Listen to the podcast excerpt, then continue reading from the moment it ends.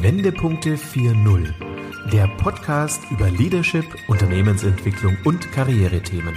Für Führungskräfte, Gründer und Unternehmer, die Bewährtes schätzen, aber auch in Frage stellen. Denken Sie mit uns quer, perspektivisch, aber vor allem in Lösungen. Herzlich willkommen zu unserem Podcast Wendepunkte 4.0 Leadership neu gedacht. Mein Name ist Corinna Pommerening und ich begrüße heute ganz herzlich Mira Mühlenhof. Hallo Mira. Hallo Corinna.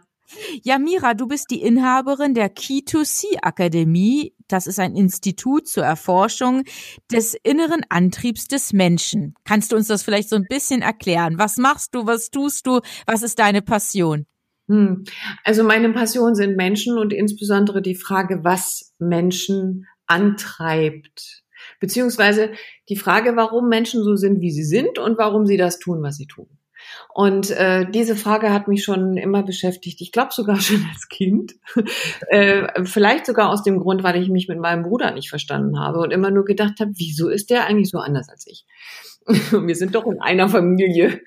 Ja. So, ähm, diese Leidenschaft hat mich dann begleitet durch Studium und dann vor allen Dingen in 15 Jahren journalistischer Tätigkeit. Ich habe beim Radio und beim Fernsehen gearbeitet und habe da aber auch lieber Menschen interviewt, als dass ich mich mit Sachthemen jetzt lange auseinandergesetzt hätte oder irgendwelche Fachartikel über irgendetwas geschrieben hätte.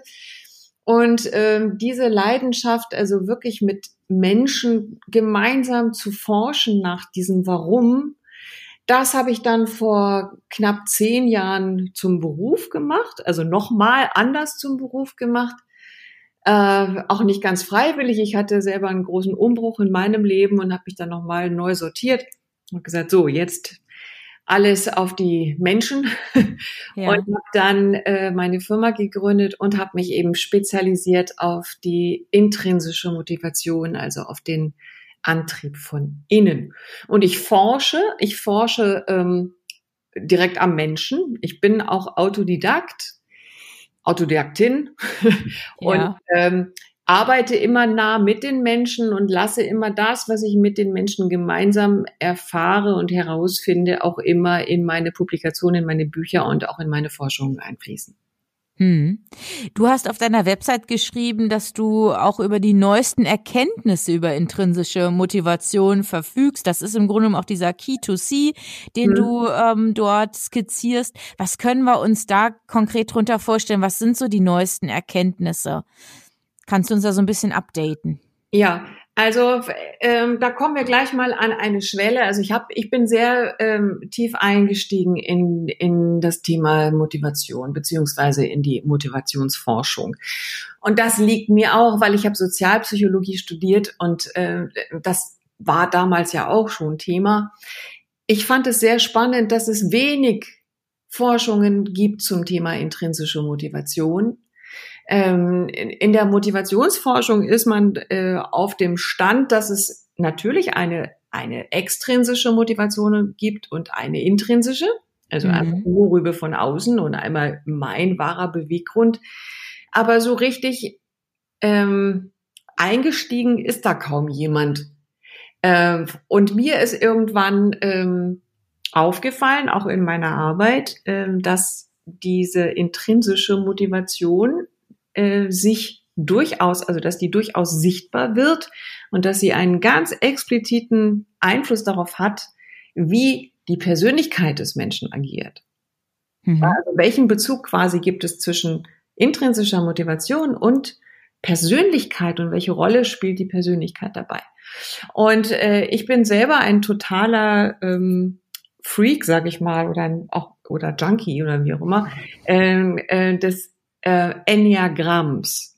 Das ist eine sehr, sehr alte Persönlichkeitslehre, die schon über 2000 Jahre alt ist.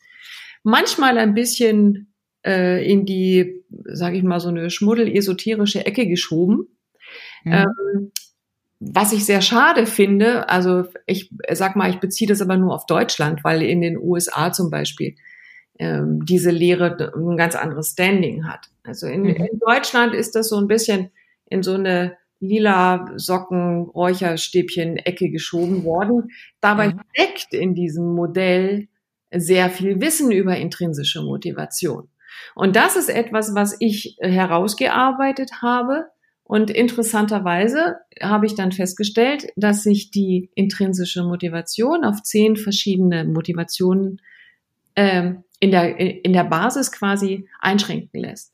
Und das mhm. ist quasi eine neue Erkenntnis in der Motivationsforschung, weil bisher war man der Meinung, dass die intrinsische Motivation nicht differenziert werden kann. Also es ist quasi wie ein großer Topf intrinsische Motivation. Mhm. Und, ähm, die spürt man dann, wenn man in einer Tätigkeit äh, wirklich total verschmilzt mit dem, was man tut. Also ein Pianist wird immer als Beispiel genannt, auch in der in den ganzen Publikationen. Ein Pianist, der spielt, der geht, der verschmilzt mit seiner Tätigkeit, so dass nachher nicht mehr zu erkennen ist, was ist eigentlich ne, Mensch und was und was ist Musik quasi. Mhm. Mhm. Ähm, aber es ist bisher äh, noch nicht differenziert worden, dass es verschiedene intrinsische Motivationen gibt, wenn man Motivation wirklich als Ziel einer Handlung versteht. Mhm. Und äh, das ist ein Bereich, den, den finde ich unfassbar interessant. Was sind die unterschiedlichen ähm, Bereiche der intrinsischen Motivation? Kannst du uns das so ein bisschen ja, darlegen? Ja. Genau. Und vielleicht auch mit ein, zwei kleinen Beispielen, um ja, gerne. klar zu machen, wie sich das äußert. Ne? Also mhm. man kann also zumindest nach, nach dem Enneagramm kann man, äh, kann man zehn verschiedene intrinsische Motivationen unterscheiden. Das fängt an mit Perfektion, geht über Liebe, Erfolg, Individualität, Wissen, Sicherheit, äh, Kampf, Spaß, Macht und Harmonie. Mhm. Und äh, man kann sich das, glaube ich, ganz gut übersetzen, wenn man, ich nehme mal das Beispiel Kampf, ja, wenn das quasi die intrinsische Motivation ist und ich übertrage das und stelle mir einen Menschen vor, der von dieser intrinsischen Motivation angetrieben wird, dann, dann ist sehr schnell klar, ich habe es mit jemandem zu tun, der quasi das Prinzip Contra lebt. Also ich sag A und der sagt B, aber nicht, weil es B ist, sondern weil er immer B sagt, ja. Ich glaube, weil weil es immer das andere ist als das, was ich gerade gesagt habe. Ja, und das ist mhm. also ähm, und wenn man das also Kampf heißt Challenge heißt du oder ich. Ich mache nee nee nee Moment mal. Also nur weil du das gesagt hast, heißt das noch lange nicht. Ja, und man mhm. hat sofort Menschen vor Augen.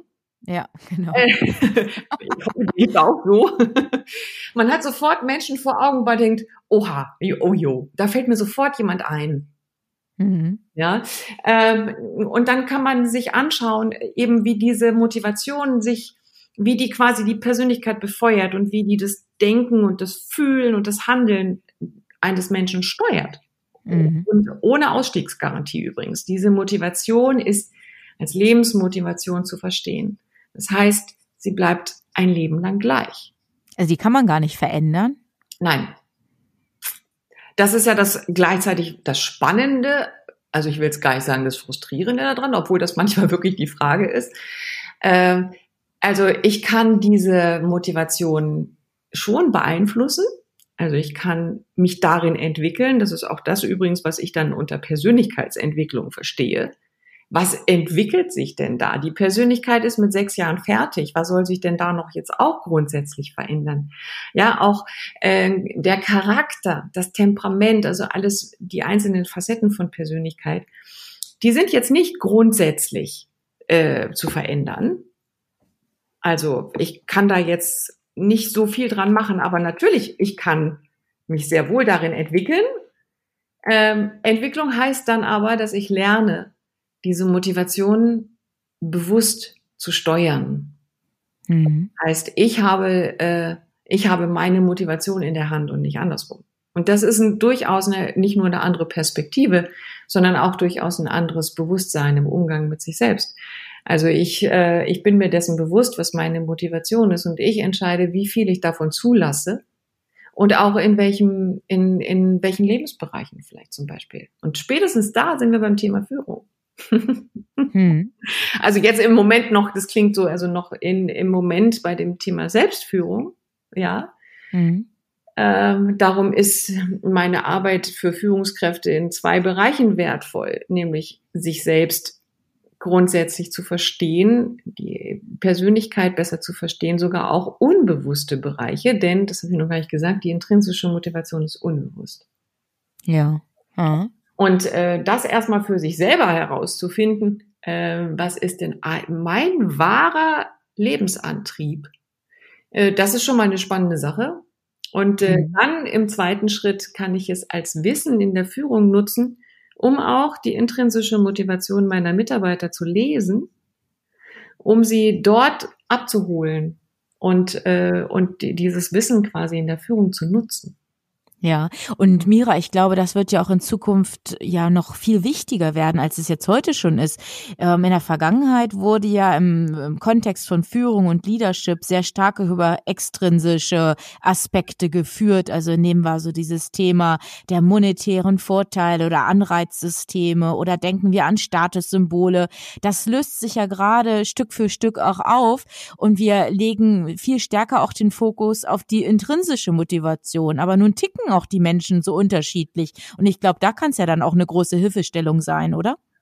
Auf jeden Fall. Äh, es ist trotzdem natürlich sportlich, wenn man sich jetzt dieses Modell zugrunde legt, weil 10 ist schon, ja, gut, ist schon mal eine Hausnummer. Einfach sind natürlich Persönlichkeitsmodelle, die mit weniger ähm, sage ich mal, mit weniger Mustern arbeiten, weil natürlich verbirgt sich hinter dieser Motivation dann auch ein bestimmtes Verhaltensmuster zum, ne, zum Beispiel. Mhm, mhm. und da ist es natürlich leichter, wenn man ein Modell hat, wo es vielleicht drei oder vier gibt und nicht uh, zehn. Da muss ich erstmal schon ein bisschen, ich muss ein bisschen genau hingucken. Das heißt, ich ähm, begebe mich quasi in die in die Forschung äh, und gucke mir meine Mitarbeiter genau an und gucke an, ach Mensch, guck mal, mhm. was hat der eigentlich wirklich für einen inneren Antrieb? Was ist dem am wichtigsten im Leben? Und wie kann ich das bedienen? Also wie, also wie kann ich dafür sorgen, dass der mit diesem Antrieb sich gut fühlt, dass der quasi auch die Möglichkeit überhaupt hat, in den Flow zu kommen mit dem, was er macht. Man mhm. kann sich ja vorstellen, also jemand, der die intrinsische Motivation Spaß hat, also das sind sehr lebensfrohe, sehr leichte, sehr fröhliche, sehr äh, also Menschen, die sehr viel Abwechslung brauchen und die auch sehr viele Menschen um sich herum brauchen. Wenn ich den jetzt den ganzen Tag an die Buchhaltung setze, dann kann ich mir in etwa ausrechnen, ja. wie der so am Ende des Tages drauf ist. Mhm. Ja, das heißt, also es geht ja auch nicht darum, in der Führung jetzt alle Bedürfnisse zu befriedigen. Also das ist manchmal das, was ich so als Feedback bekomme, weil ich nenne dann gerne diesen Führungsstil, den äh, unter, also wenn, ähm, unter Einbeziehung der intrinsischen Motivation, den nenne ich radikal empathisch. Mhm. Und dann, dann wird das häufig falsch verstanden, weil alle denken, man soll jetzt nur noch seine Mitarbeiter pimpern. Nee, mhm. darum geht's gar nicht. Ich soll einfach nur wissen, wie die ticken und was die brauchen äh, und äh, sich darin einzufühlen. Und natürlich kann man nicht alle Bedürfnisse der Mitarbeiter erfüllen, aber man kann zumindest mal gucken, was das Grundbedürfnis ist. Und ein Mensch, der sein Grundbedürfnis auf dieser Ebene, ne, also jenseits von Maslow und den, ja, der, mhm. der Pyramide quasi, ja. ähm, der auf sein Bedürfnis auf dieser psychischen Ebene wirklich befriedigen kann, äh, weil er seine Motivation bedienen kann äh, dem geht's gut. Also und da bin ich selber immer als Esel das beste Beispiel. Also meine intrinsische Motivation ist Erfolg. Und äh, wenn ich merke, ich bekomme äh, ein positives Feedback auf meine Arbeit und sehr viel Zuspruch, dann geht's mir gut. Aber warum soll ich auch, ja, warum auch nicht? Auf der anderen Seite weiß ich genau, da steckt auch eine Falle drin. Also ich darf mich davon nicht abhängig machen. Weil in dem Moment, wenn ich von meiner Motivation abhängig bin, dann bin ich halt abhängig von meiner Motivation. Dann geht's mir mhm. schlecht, wenn ich keinen Erfolg habe. Mhm. Und das ähm, für sich selber ähm, rauszubalancieren, ja, ist, ist, ist eine, eigentlich auch eine Lebensaufgabe. ja. Ja, okay. Ja, aber ich glaube, da steckt ganz viel ja Erkenntnis dann auch drin, dass ich mich selber einfach viel besser auch ähm, reflektieren kann oder mich selber auch besser einschätzen kann. Ne? Ähm, mhm. Wie, wie du es gerade auch beschrieben hast, wann geht es mir gut und dann in der Wechselwirkung, wann geht es mir schlecht und wie kann ich da auch vielleicht so ein Stück weit dann auch gegensteuern, ne? Wenn man einmal die Erkenntnis hat, oder? Ja, wenn man sie einmal äh, einmal hat, dann kann man es auch nie wieder vergessen, sage ich immer. Das ist also das Thema intrinsische Motivation ist eine positive Einbahnstraße. Das heißt, man kann nur noch in die eine Richtung weitergehen. also man mhm. kann nicht mehr umdrehen und so tun, als hätte ich davon noch nie irgendwas gewusst. Das mhm. heißt, man kann immer nur auf diesen Erkenntnissen weiter aufbauen für sich selbst, äh, um eben auch diese Motivation äh, bei sich selber eben steuern zu können und auch sogar mal zufrieden zu sein, wenn ich jetzt nicht gerade das kriege, was ich aber doch so gerne hätte. Mhm. ja? ja? also äh, das ist ja das, also ist für mich eh das wichtigste Ziel, also äh, äh mit sich selbst und seinem Leben im Reinen zu sein. Mhm. Und äh, das gelingt zumindest in Kenntnis dieser eigentlicher unbewussten Motivation auf jeden Fall leichter, würde ich sagen. Das beobachte ich jetzt nicht nur bei mir, sondern auch bei meinen Klienten. Hm. Mira, du hattest eben gesagt, äh, zehn verschiedene äh, Motivationsfelder. Wir hatten jetzt eben den Kämpfer, den hattest du uns schon erklärt. Du hattest jetzt mhm. von dir gesprochen, die Erfolgsgetriebene, so mhm. will ich es mal übersetzen. Ähm, gib uns doch vielleicht noch ein drittes Beispiel, dass wir uns vielleicht noch etwas drunter vorstellen können. Mhm. Ähm, äh, ich nehme mal Macht. Allein aus dem Grund, weil ich der Meinung bin, dass Menschen, die von dieser intrinsischen Motivation gesteuert sind, häufig verkannt werden.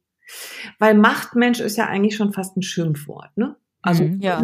also so Gesellschaft. In diesen, in diesen Zeiten jetzt, ja. Vor, vor 20 Jahren sah es noch anders aus. Ne? Ja, sah es noch anders aus, aber jetzt ist so Macht ist so bäh, ne? Ja. Also mhm. wir, wir, sind alle agil unterwegs und äh, also hier da so ein, ja, so ein äh, Patriarch oben im Chefsessel, so, das mhm. wollen wir nicht mehr.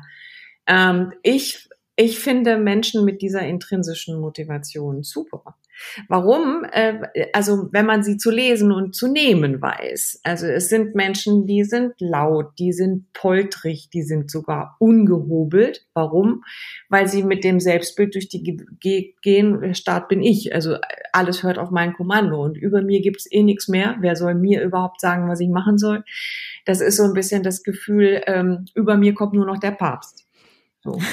Und äh, das sind dann dementsprechend Menschen, die auch anderen Furcht einflößen können, weil die so ein machtvolles äh, Auftreten mhm. haben, die aber damit sehr, sehr stark anecken können. Also nicht nur in Deutschland, sondern weltweit. So. Mhm. Und die Typen findest du gut, Mira? Die finde, die finde ich gut, aber aus einem Bild, also ich finde sie nur gut, weil wir haben jetzt gerade alle einen Menschen vor Augen und den finde ich nicht gut. Ja. ja. ähm, so, ja, dieser Kumpel da über den Teich. Ja. Äh, und das finde ich natürlich nicht gut. Ich finde Menschen mit dieser intrinsischen Motivation gut, wenn sie sich ihrer selbst bewusst sind. Mhm. Das heißt, es gibt auch Machtmenschen, die sehr wohl sehr verantwortungsvoll mit Macht umgehen können, wenn sie an sich selbst gearbeitet haben, wenn mhm. sie ihre Persönlichkeit reflektiert haben und wenn sie ihre Fallen kennen. Und äh, da, das würde ich jetzt Herrn Trump mal ein bisschen absprechen wollen, äh, weil das müsste ja irgendwann mal auffallen, dass er auch über sich selbst nachdenkt. Das tut er aber nicht. Nur Menschen, die das, äh, die das tun, also die Macht, also die, ne, die, die sich bewusst sind, wie sie auf andere wirken, wie sie übers Ziel hinausschießen, dann, dann bekommen die so eine ganz andere Komponente, sogar eine ganz weiche äh, weiche, sogar so eine sehr väterliche äh, Seite. Also nehmen wir mal als Beispiel Uli Hoeneß, der ja bis heute quasi ähm, auch verehrt wird, weil er so eine Vaterfigur auch vermittelt und auch sehr großzügig ist, sehr liebevoll sein kann. Also wenn er die, genau diese, diese weiche Seite zeigt. Und ähm, ich habe also Menschen in meinem Freundeskreis, die, die sich dessen sehr bewusst sind, also ihrer eigenen Stolperfallen und ihrer Macken sehr bewusst sind. Und ich finde es toll, weil das Menschen sind, die sind ehrlich, die sind kernig, die sagen, was sie denken äh, und sind dann sehr verlässlich und sehr verantwortungsvoll. Mhm. Ja, ich glaube, das ist auch wichtig, dass, man, dass wir uns auch davon lösen, so in starren äh, Schubladen auch einfach zu denken. Also das finde ich auch bei diesen Persönlichkeitsmodellen oftmals so schwierig, dass man dann wirklich so in Clustern denkt und auch danach dann auch handelt, gerade wenn es jetzt um die Führung von Teams auch geht. Ähm, ist ja ein gewisser schmaler Grad, oder? Äh, ja, also ich warne auch immer davor. Natürlich ist ein Modell hilfreich, aber die Grenze ist halt auch sehr schwammig. Also man kann ein Modell natürlich auch äh, nur, nur noch mit diesem Modell durch die Welt gehen und alle Menschen sofort irgendwo einordnen. Und ich verweise dann immer darauf, also die, äh, also mit, mit diesem Modell kann man die Persönlichkeit eines Menschen lesen, aber die Persönlichkeit ist trotzdem immer individuell. Diese Persönlichkeit mhm. zeigt ein auffälliges Muster vielleicht. Mhm. Aber ähm, das kann man lesen, aber das ist ja nicht der ganze Mensch. Also jeder Mensch hat eine Persönlichkeit. Aber äh, ja, jetzt würde man sagen, ja, wir wollen alle Persönlichkeiten sein. Das sind wir aber auch, weil jeder Mensch allein schon eine Persönlichkeit hat. Mhm. Äh, aber äh, jetzt zu sagen, Schema F, äh, das ist der, der und der, und das ist dann Schublade, mh, hm, Klappe zu, Affe tot sozusagen. Also das möchte niemand gerne. Und niemand möchte vor allen Dingen, dass andere einen dort einordnen. Und darum ähm, arbeite ich mit den Führungskräften so, dass sie dieses Wissen zwar in der Führung nutzen, es aber für sich behalten. Das heißt, die, die Führungskräfte gehen jetzt nicht los und sagen, ah, ich war jetzt hier übrigens gerade mal in einem Seminar von Frau Mühlenhof, die hat gesagt, ja. Äh, das ist jetzt Typ, äh, ne, der, der, der und der. So. Ähm, das kann man denken und es ist sehr hilfreich in der Führung. Mm, aber man sollte das nicht unbedingt den anderen mitteilen, weil da, da erntet man Widerstand. Ja, also da, das mag niemand. Niemand möchte in eine Schublade gesteckt werden. Und man mag es auch nicht, wenn da so andere Leute kommen und dann so mit so Pseudopsychologie an einem so rumforschen und sagen, ja, was bist denn du für eine, ne? Ja, genau. Also setzt so eine gesunde Schutzfunktion ein. Deswegen äh, erarbeite ich das mit den Führungskräften ähm, so im intimen Rahmen, aber ohne die Mitarbeiter. Also ich, ich nutze das selber auch, um äh, viel besser mit Menschen klarzukommen, aber ich binde denen das jetzt nicht auf die Nase, was ich in denen sehe. Es sei mhm. denn, sie bitten mich natürlich drum, ist klar. Aber erstmal äh, nicht. Ich nutze das einfach für mich und gucke, dass die Beziehungen besser laufen und dass Menschen zufriedener sind. Hm. Ja, also ein schöner Ansatz, wenn man dir so zuhört, das klingt alles ganz plausibel. Ähm, hast du denn auch die Erfahrung gemacht, dass es ähm, von Führungskräften nicht angenommen wird oder dass jemand sich dann auch nicht wiederfindet? Ähm, wie ist da so deine Praxiserfahrung? Ja, das ist immer ein bisschen davon abhängig. Ähm, und letztlich glaube ich auch so, wie man dann bei dem Lehrer andockt, äh, weil ich beschäftige mich ja viel mit zwischenmenschlicher Chemie. Mm und forsche dahingehend, also nicht nur, welche intrinsischen Motivationen es gibt, sondern übrigens auch, welche sich miteinander beißen. Hm. Und es gibt welche, die sich wirklich nicht gut miteinander vertragen. Beispiel Spaß. Hm, wollte ich gerade fragen, wer ist das? Ja, also da gibt es verschiedene Konstellationen. Ne? Man hat hm. ja bei den verschiedenen auch eine ganz schöne Auswahl. Ähm, aber jeder Mensch hat quasi zwei intrinsische Motivationen, mit denen man sich beißt. Mhm. Und ähm, das heißt, ich habe in jedem Seminar, wenn ich jetzt mal sage, im Querschnitt habe ich da vielleicht 20 Teilnehmer, dann weiß ich ja schon, prozentual, da sind ja mindestens, weiß ich nicht, zwei, drei, vier dabei, die mich angucken und schon sagen, oh Gott, wer ist die Frau denn da vorne?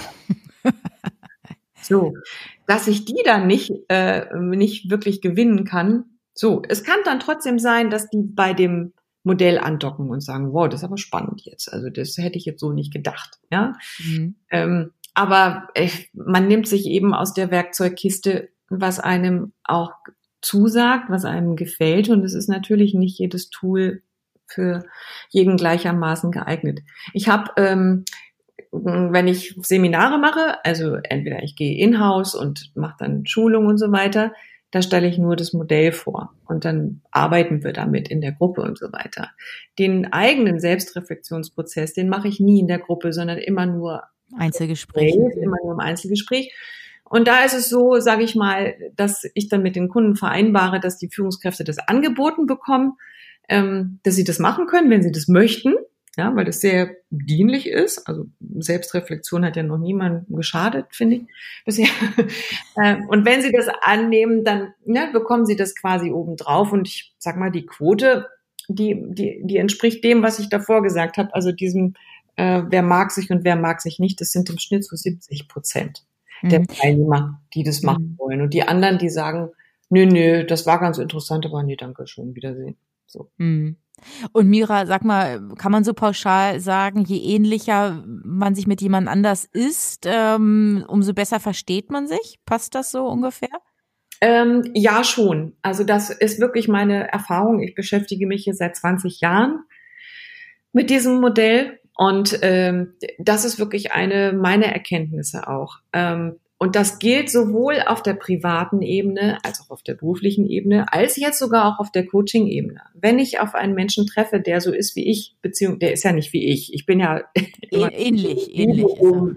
Ja, aber der, äh, der äh, das Persönlichkeitsmuster hat, das ich auch habe, dann ist das, das ist das ist einfach irre. Das ist, ich fange einen Satz an und der andere spricht ihn zu Ende. Und wenn wir das im Coaching machen, dann, äh, dann, dann sind wir so schnell in den Themen drin, weil es natürlich auch meine eigenen Themen sind. Das kann dann auch mal passieren, dass da bei mir so ein kleines Kullertränchen läuft, weil ich ja, ich bin ja, ich bin ja direkt auch mit mit drin quasi und bin ähm, kann das so nachfühlen, wenn der Code sagt, dass ich ja dann gar nicht mehr unterscheiden kann zwischen dem, was der gesagt hat und dem, was ich fühle quasi. Und ich erlebe das häufig, dieses Gleich und Gleich. Das ist wie ähm, gar nicht unbedingt so Liebe auf den ersten Blick. Ich glaube, das, da ist es nicht gut, wenn die intrinsische Motivation ähnlich ist, weil das also da ziehen sich Gegensätze wieder da an. Da ziehen sich die Gegensätze an. Aber Freundschaften, Freundschaften und gute Arbeitsbeziehungen, das, das, das, das flutscht wie, also wirklich. Das ist irre. Ich habe wirklich ähm, in meinem Freundeskreis wirklich zwei äh, Freundinnen. Und wenn, wenn wir dann zusammen arbeiten, dann sind wir doppelt so schnell wie eine alleine, weil wir sind, wir denken einfach gleich. Wir müssen, mhm. wie siehst du das oder wie siehst du das? Nö, wir, wir denken ja gleich. Also insofern können, können wir diesen Weg abkürzen. Ja, aber Mira, jetzt vielleicht noch ein Kontra dazu. Aktuell wird ja auch darüber viel diskutiert, ähm, einfach auch Teams interdisziplinär zu besetzen, so divers wie möglich, dass ja. man auch ähm, unterschiedliche Charaktere zusammenbringt, dass man nicht so homogene äh, Denkstrukturen oder auch ähm, sehr ähnliche Charakterzüge auch in einem Team hat. Ähm, widerspricht das dem nicht auch so ein bisschen?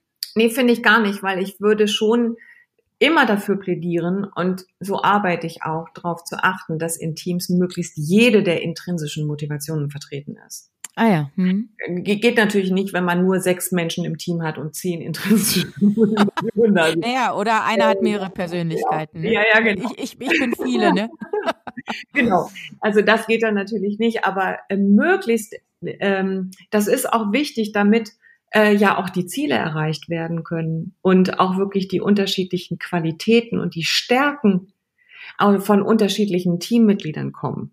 Mhm. Ähm, insofern würde ich dann, also um Gottes Willen bloß nicht äh, fünf von meiner Sorte, ne? Also äh, nee, nee, das nicht, aber ähm, trotzdem funktioniert es gut, wenn man eng zusammen ist, zum Beispiel und eng zusammenarbeitet, weil man eben so gleich denkt. Oder mhm. man, man schafft es eben wirklich mit Hilfe des Modells, sich sehr gut in jemanden reinzufühlen. Ja, äh, Mira, wir hatten neulich auch Michael Rossier hier im Podcast und der hat ja. eigentlich auch so zum Thema Leadership-Kommunikation ja uns oder auch den Zuhörern mit auf den Weg gegeben. Wir sollten uns alle einfach auch ein Stück weit zurücknehmen, das Ego mal zu Hause lassen. Dann funktioniert auch die Kommunikation besser und wir können auch empathischer sein, wenn wir uns zurücknehmen. Und ich glaube, das ähm, würde sich ja auch ja an deine Thesen oder an deine Erkenntnisse auch anschließen, oder?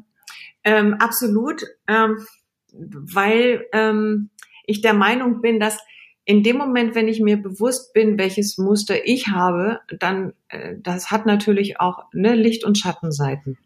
Und wenn ich das für mich anerkenne, dann dann kann ich auch die Licht- und Schattenseiten der anderen ganz anders sehen und Menschen einfach so lassen, wie sie sind und mhm. drauf rumhauen, von wegen, genau. der, der ist jetzt wieder blöd, weil der hat, um oh Gott, der hat das und das gemacht und der hat das und das gesagt. was ja gerade in der Kommunikation in Teams häufig eine Rolle spielt, dieses, äh, dieses, ne, war der mhm. und, und so weiter.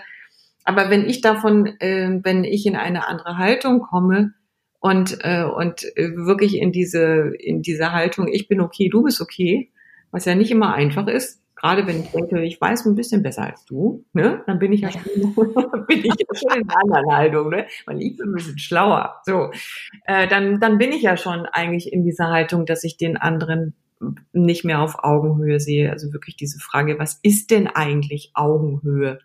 Ja, mhm. und kann ja jemanden nur wirklich auf Augenhöhe sehen, wenn ich ihn in seiner Persönlichkeit respektiere. Ich muss die Persönlichkeit nicht mögen. Deswegen mhm. hat mein neues Buch den Untertitel Wie halte ich Mitarbeiter, die ich nicht mag? Ja. Äh, ja, also ich muss die Persönlichkeit eines Menschen nicht mögen und ich muss auch seine intrinsische Motivation nicht mögen. Mhm. Aber ich muss zumindest dahin kommen, äh, diesen Menschen so zu respektieren mit seiner Persönlichkeit und mit seiner intrinsischen Motivation. Und auch Wertschätzung entgegenzubringen. Wertschätzung. Ja. Genau. Und wenn das in Führung gelingt, äh, dann, dann spüren die Mitarbeiter das, weil es sind dann, also jeder Mensch möchte, glaube ich, nichts anderes, als wirklich so angenommen zu werden, wie er ist.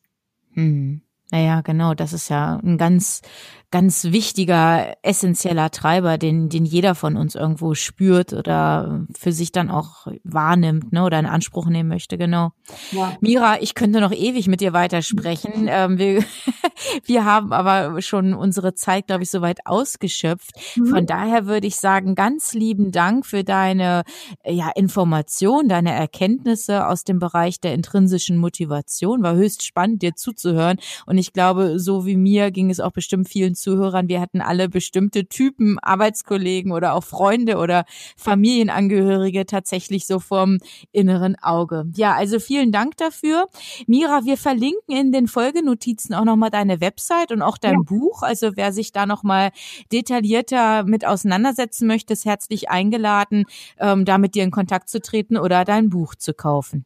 Sehr gerne. Hat mich gefreut, Corinna. Vielen Dank. Mira, hat Spaß gemacht. Vielen Dank und ja, auch für dich alles Gute. Dankeschön für dich auch. Vielen Dank. Und an Sie, liebe Zuhörer, machen Sie es gut und schalten Sie wieder ein, wenn es heißt Wendepunkte 4.0 Leadership neu gedacht. Bis dahin. Hören Sie gerne wieder rein, wenn eine neue Folge von Wendepunkte 4.0 Leadership neu gedacht auf Sie wartet. Abonnieren Sie unseren Podcast und besuchen Sie auch unsere Facebook-Gruppe.